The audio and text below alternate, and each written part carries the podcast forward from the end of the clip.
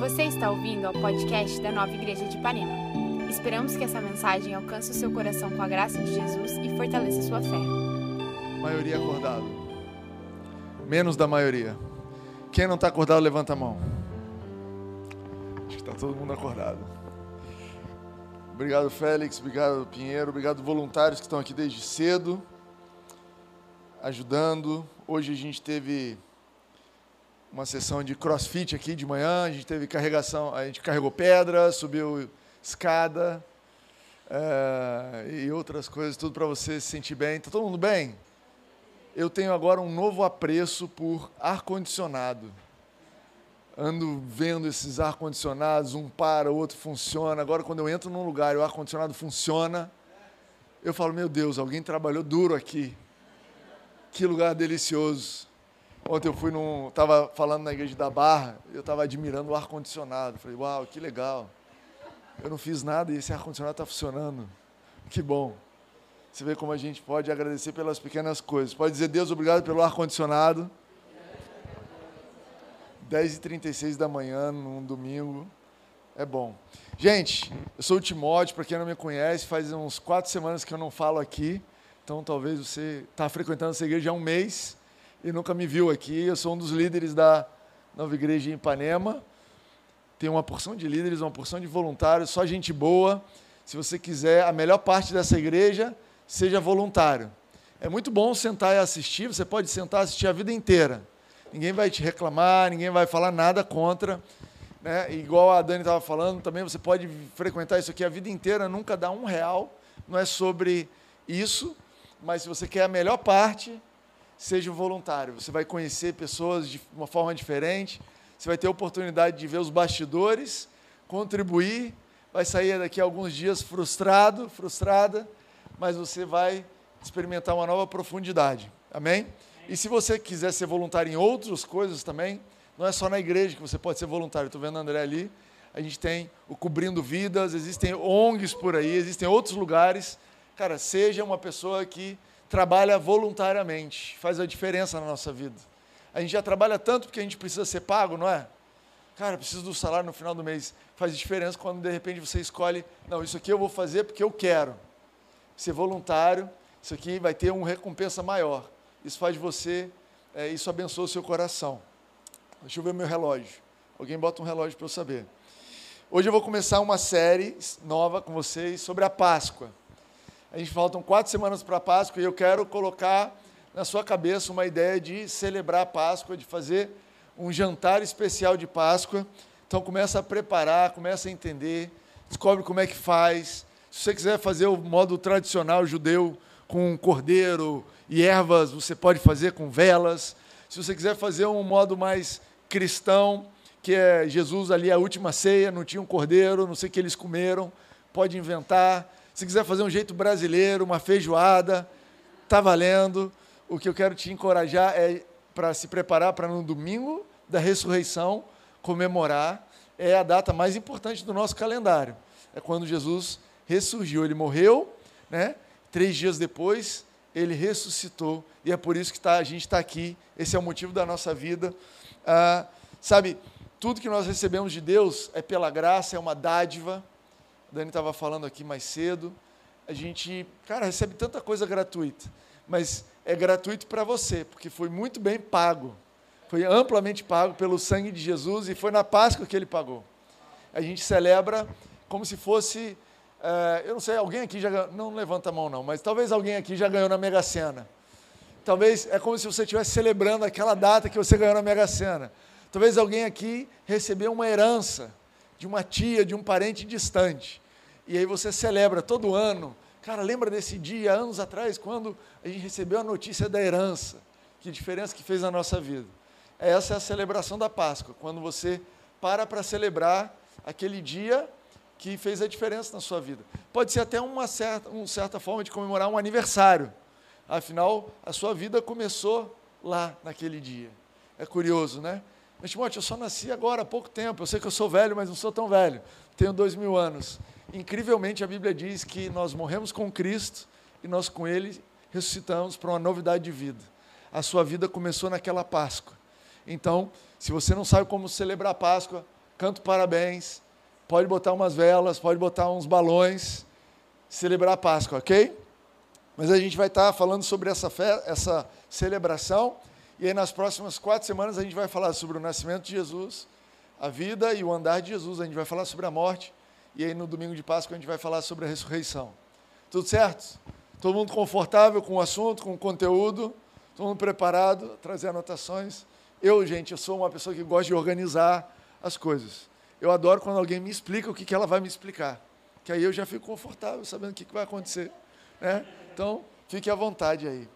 Ah, e a história começa com o nascimento de Jesus.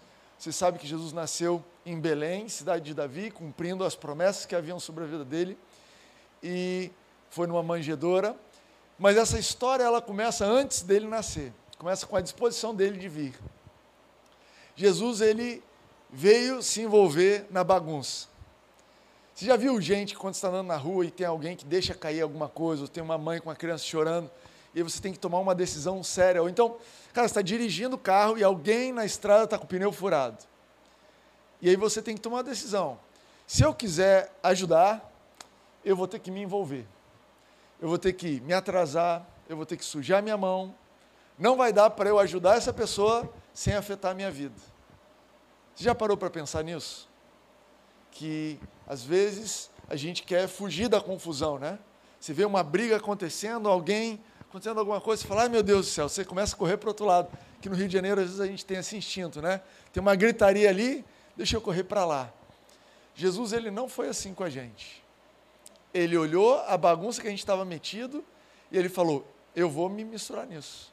Ele é aquele amigo que compra a briga. Você tem um amigo que compra a briga? Que te vê discutindo, vai lá, não sabe nem por que, que você está discutindo, mas entra lá e fala, é, ele está certo. Às vezes você está errado, mas ele é seu amigo e ele vai entrar na briga com você. Jesus, ele veio comprar a nossa briga. Ele estava lá no céu, ele estava de boa, ele tinha nada a ver com isso. Ele podia falar, olha, o problema é seu, se resolva. Mas ele veio e, cara, ele se lambuzou com a nossa lama. Ele se sujou com a nossa sujeira. E ele ainda faz isso. Quando eu estou lá no meio da minha confusão e eu oro, Jesus, me ajuda. Ele fala, caramba, hein, Timóteo, você é bom nisso, hein, cara? Se mete em confusão. Tem uma, uma, um versículo em, em Eclesiastes que tem uma versão que diz assim: Deus nos fez simples, mas nós nos metemos em muita confusão. E esse é um verso, talvez devia estar numa camisa assim, né? Eu sou bom em arrumar confusão. Eu consigo arrumar confusão sozinho. Eu, eu sou assim, gente. Às vezes eu me meto e eu falo, Jesus, vem me salvar. Jesus, vem se misturar nisso aqui.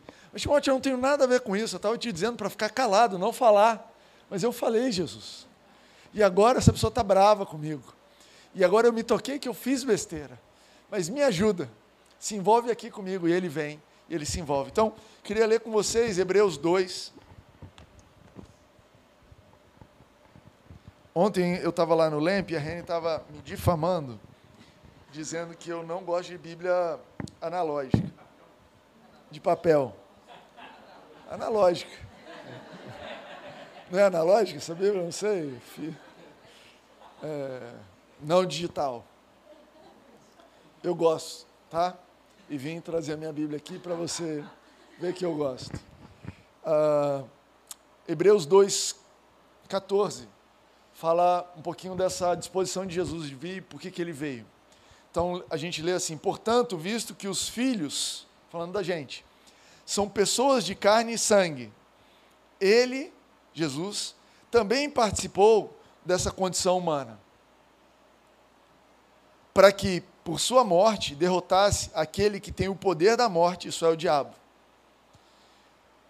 e libertasse aqueles que durante toda a vida estiveram escravizados pelo medo da morte, pois é claro que não é a anjos que ele ajuda, mas aos descendentes de Abraão. É, e aí, verso 17: Por essa razão era necessário que ele se tornasse semelhante aos seus irmãos em todos os aspectos, para se tornar sumo sacerdote, misericordioso e fiel com relação a Deus e fazer propiciação, né, perdão pelos pecados do povo, porque tendo em vista que ele mesmo sofreu quanto tentado, ele é capaz de socorrer aqueles que também estão sendo tentados. Cara, ele falou: eu vou me tornar carne e sangue como eles, me sujeitar à morte como eles, eu vou passar por tentação como eles, eu vou viver essa fraqueza da carne. Jesus vira para os discípulos e fala: Olha, a carne é fraca, o espírito está pronto, mas a carne é fraca. Ele passou por isso para que ele pudesse nos socorrer. Ah, tem um documentário na National Geographic que hoje em dia se encontra no Disney Plus sobre aquele, aquela salvação daqueles meninos tailandeses que foram numa caverna. Se lembram disso? Eu não estou lembrando agora se foi 17, 18, 16, 2000 e alguma coisa assim.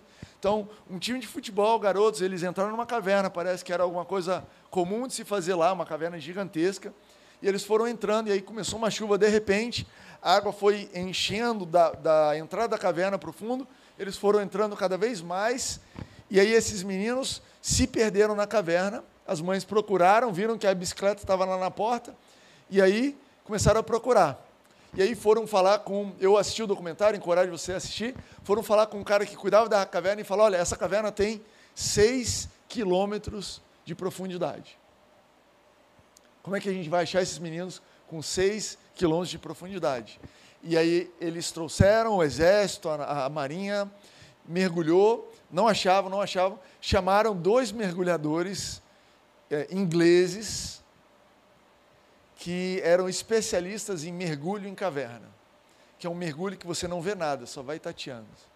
E esses homens passaram dez dias mergulhados, procurando, no processo de, de alcançar, de encontrar esses meninos. Teve um mergulhador que morreu, da SEALs, né, um, um, um da Marinha uh, da Tailândia, e depois de dez dias, esses mergulhadores acharam seis quilômetros eles mergulhavam horas e horas e horas, tinha uma correnteza e eles encontraram os meninos.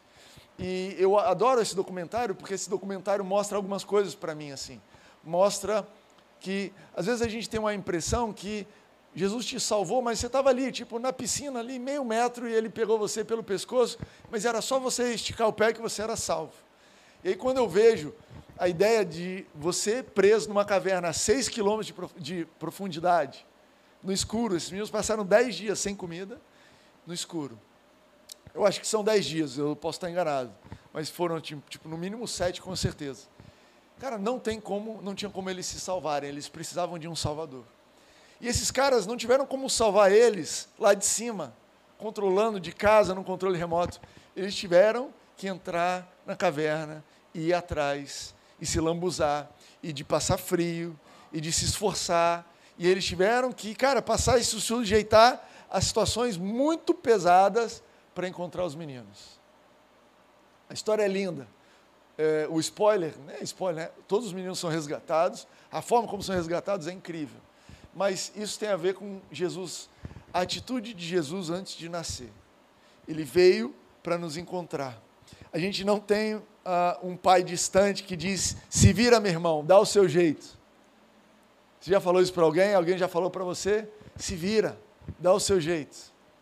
Às vezes eu falo isso para os meus filhos. Pai, onde é que eu acho não sei o quê? Dá o seu jeito.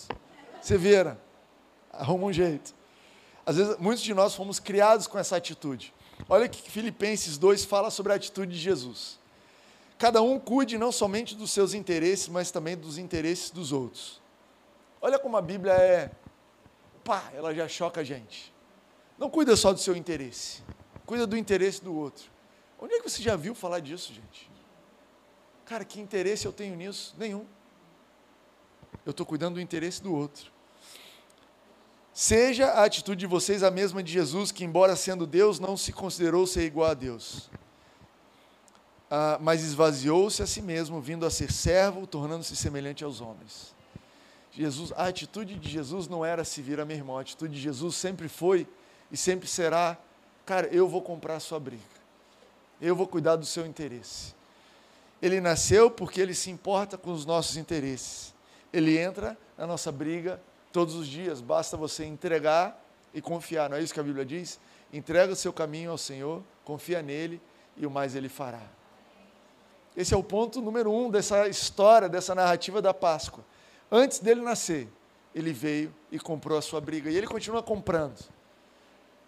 Se você entregar Se você aceitar, ele continua cobrando, comprando a sua briga. Mas, ah, Lucas 2, 6, é, conta a história de como é que ele veio. Você imaginaria que ele viria como um grande salvador. Eu vivo falando que Jesus podia vir numa nave hollywoodiana e salvar todo mundo e sair com a capa do Batman. Né? E ele não veio assim. Ah, olha que diz Lucas 2, 6, isso aqui você já conhece. Enquanto estavam lá, chegou o tempo de nascer o bebê. E ela deu à luz ao seu primogênito, envolvendo-o em panos e colocando numa manjedoura, porque não havia lugar para eles na hospedaria. Jesus veio como um bebê vulnerável, rejeitado nas, nos hotéis, no Airbnb da época, ninguém aceitou. Ele foi ficar num curral, num lugar de animais. O Salvador veio dessa forma, né? E eu sinto que, assim, às vezes, o nosso maior desafio em relacionar com Jesus é nos libertar dessa visão hollywoodiana que a gente tem do Salvador. Em Hollywood, o Salvador sempre tem uma capa, sempre tem uma, uma nave, uma arma, sempre no final tem um beijo, né? Sempre tem um vilão que morre no final. Sempre tem uma mala de dinheiro, eu coloquei aqui. Sempre tem uma explosão. Fala, Jesus, me ajuda. E você imagina alguém dando uma surra naquele seu chefe que está pegando no seu pé. Jesus, você vai me ajudar. E você imagina alguém deixando cair uma mala de dinheiro em dólar, que real já não está mais. Você fala, Jesus, me ajuda. E você imagina alguma coisa explodindo. Buf. Caraca, Jesus é poderoso. Eu estou falando isso porque na Bíblia os discípulos também achavam isso. Tem uma história na Bíblia de Elias que ele orou e desceu fogo do céu. E dali em diante todo mundo achava que Deus ia agir dessa forma. Teve uma vez que Jesus foi entrar numa cidade, eles rejeitaram, falaram: Jesus, aqui não. E aí os discípulos falaram: Jesus, é agora que a gente ora para descer fogo. A gente quer ver um pouco de 007, James Bond, Jesus. E a dificuldade é que Jesus veio como um neném. Já viu um neném quando nasce, gente? Eu já vi três. O primeiro que eu vi, o Romeu, cadê o Romeu? O Romeu está em casa, posso falar nisso. Tá, mas ele está assistindo. Gente, filho, fica numa boa. Jesus nasceu, o, Jesus nasceu, não, o Romeu nasceu, cara. E ele nasceu, e eu nunca tinha tido um filho, né? Meu primeiro filho, nem eu nem a Rene, e aí a gente está lá, e você vê, fica tranquilo, mano, o seu vai nascer lindo. Tá? Nasceu, botou na barriga da Rene assim, ele pegou, nasceu e botou assim. E eu e a Rene a gente ficou olhando. Aí o médico, pode encostar nele. Gente, é isso aí? Não. Esse, ele, ele veio com uma coisa branquinha na pele, eu não sei exatamente o que era aquilo. Ele falou, tem certeza que não tem mais nada? Não precisa nenhum, é isso aqui, é nosso filho. Filho, a gente vai te amar. E é legal que o Romeu ficou esse cara lindão que vocês veem por aí, mas a gente amou ele antes dele ser bonitão. Eu posso dizer isso para ele. Olha, as pessoas te amam porque te veem assim, mas eu te vi diferente. E eu imagino o desafio de José e Maria, de, cara, vivendo um milagre. Cara, eles, vi, eles sabiam que o anjo tinha aparecido para Maria, e eles viram que Cara, ela engravidou, eles sabiam que não tinham tido nenhuma relação sexual, aquilo era um milagre. Eles tinham certeza que era o filho de Deus, o Salvador, mas eles olharam para aquilo e falaram: caramba, cara, um nenenzinho chorando aqui na manjedoura, enrolado num pano. Olha, é difícil ver alguma coisa mais frágil na vida do que um nenenzinho recém-nascido. E eu tenho certeza que a fé deles foi testada. Cara, será que é isso aí que vai salvar o mundo? Será que essa coisinha, meu Deus, parece que ele não consegue nem se salvar? Parece que se vier alguém aqui, acaba com ele.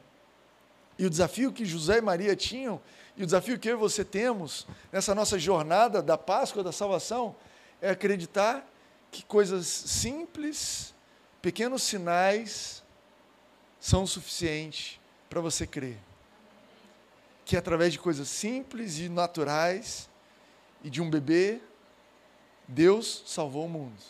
Que aquele bebê, aquilo que aos olhos nus parecia uma pessoa inofensiva, alguém incapaz de fazer qualquer diferença no mundo, alguém que provavelmente estava chorando, aquilo ali era Deus na terra. Aquilo era o cumprimento da promessa. Aquilo ali era o começo de uma jornada que ia resultar em Deus reconciliando consigo toda a natureza, salvando todas as pessoas, restaurando todas as coisas, nos dando novo acesso a Deus. Aquele nenenzinho. Incrível, né? Ah, quando, quando nós desistimos dos nossos planos e expectativas, nós abrimos espaço para os planos e expectativas do Pai. Você está disposto a ser salvo de uma forma como você não espera? Jesus ele não veio do jeito que todo mundo esperava. Mas você está disposto a ser salvo sem uma mala de dinheiro, sem explosão, sem um beijo no final da história? Você está disposto a ser salvo de um jeito que vai tirar todo o seu orgulho, todo o seu mérito, e no final a única coisa que você vai poder dizer é: Deus é bom. Foi Ele que fez. A única coisa que as pessoas à sua volta vão poder dizer é falar: é, realmente não foi o Timóteo, não foi o fulano, foi Deus purinho, porque olha, o que aconteceu ali, só Deus. Você está disposto a ser salvo desse jeito? Por um mergulhador no meio da caverna que chega e fala: Cara, a gente veio te salvar. Meu Deus, eu estava imaginando outra coisa. Jesus, eu estava orando por outra coisa. É, mas eu tenho um, um plano para você. Eu tenho um caminho para você. A Bíblia fala em 1 Pedro 5, versículo 5, diz assim: Sejam todos humildes uns para com os outros. Porque Deus se opõe aos orgulhosos, mas concede graça aos humildes. Isso aqui é poderoso. Você quer receber a graça de Deus, o favor de Deus? Você acredita que é a bênção de Deus que vai te fazer avançar? Ele resiste os orgulhosos, mas ele dá graça aos humildes. E aí explica, portanto, humilhem-se debaixo da poderosa mão de Deus, para que ele te exalte no devido tempo. Sabe, veio esse nenenzinho e Maria e José se humilharam. Falaram, Deus, é isso?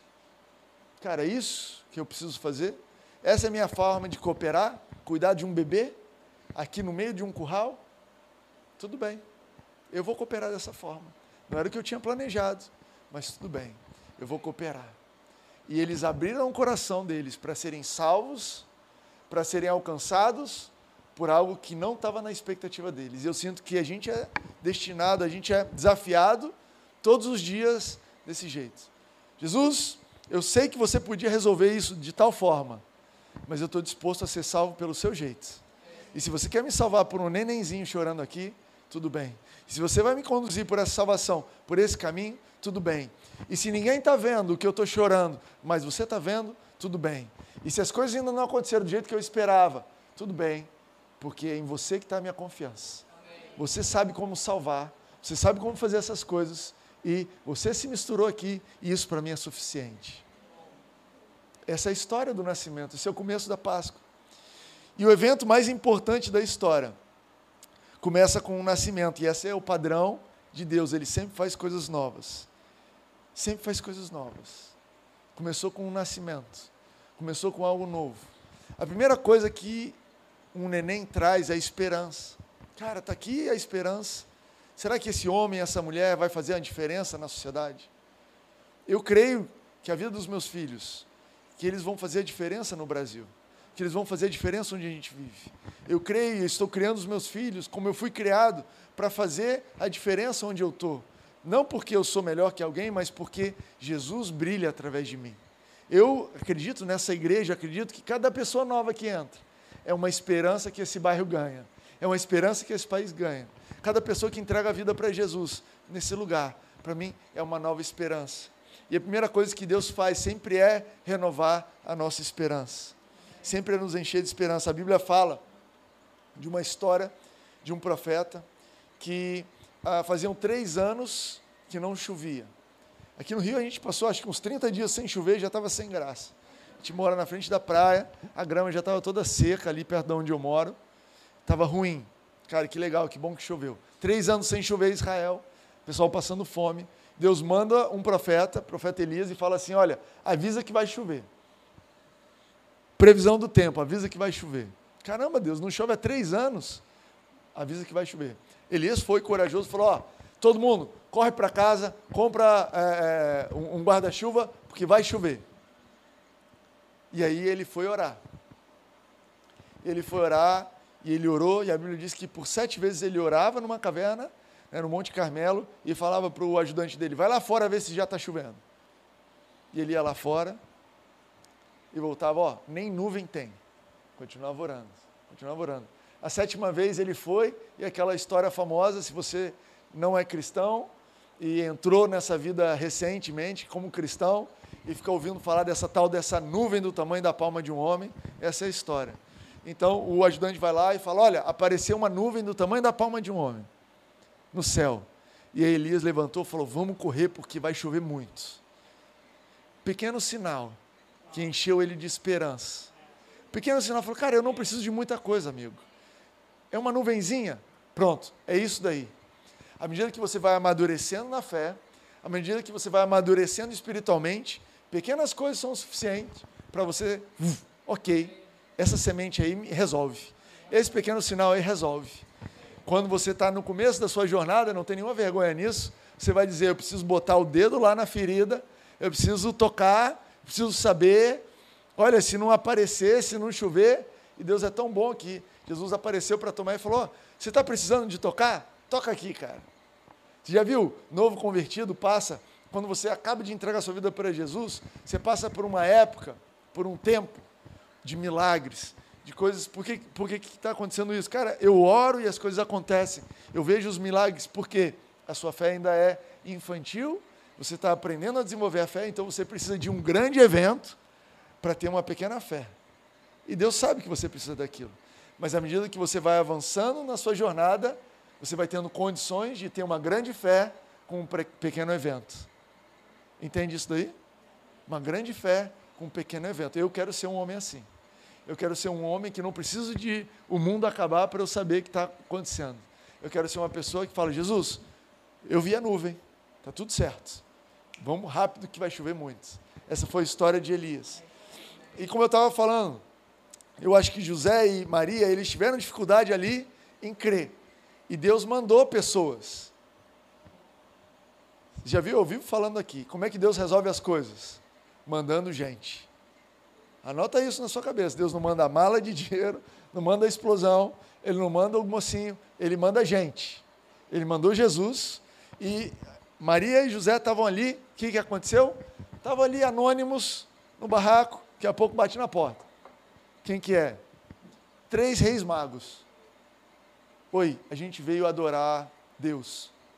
Quê? Não, a gente viu numa estrela e Deus avisou a gente que aqui estava o Salvador. E a gente veio trazer presentes. Opa, isso aqui me anima. Isso aqui encheu a minha fé.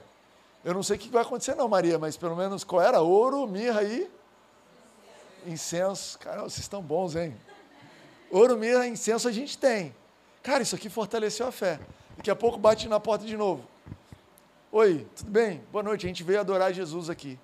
Quem são? Não, nós somos pastores. A gente estava cuidando das ovelhas e apareceu um coral de anjos dizendo que Jesus nasceu e dizendo que Deus, olha o que, que eles cantaram, os anjos: glória a Deus nas alturas e paz na terra aos homens, aos quais Ele concede o seu favor. Deus sabia da fé que era necessário para José e Maria na jornada que eles iam ter e mandou um coral de anjos para cantar para uns pastores poderem chegar para Maria e José e falar: olha, não fica mal, fica tranquilo. A gente ouviu os anjos cantarem. A gente está olhando no natural e parece que é só um nenenzinho. Mas o mundo espiritual está em festa. Tem coral. Não tem outra história na Bíblia falando de coral de anjo, gente. Anjos na Bíblia eles vão para a guerra, eles dão recado, mas cantar só essa vez. Eu não sei nem se a gente vai chegar no céu vai ter esse coral. Talvez foi uma coisa especial ali do momento. Rolou um festival, mas o céu estava vendo o que Maria e José não estavam vendo. Tem coisas acontecendo na sua vida, coisas novas, pequenos eventos, que o céu está celebrando, falando, cara, isso aqui é um começo de uma coisa nova.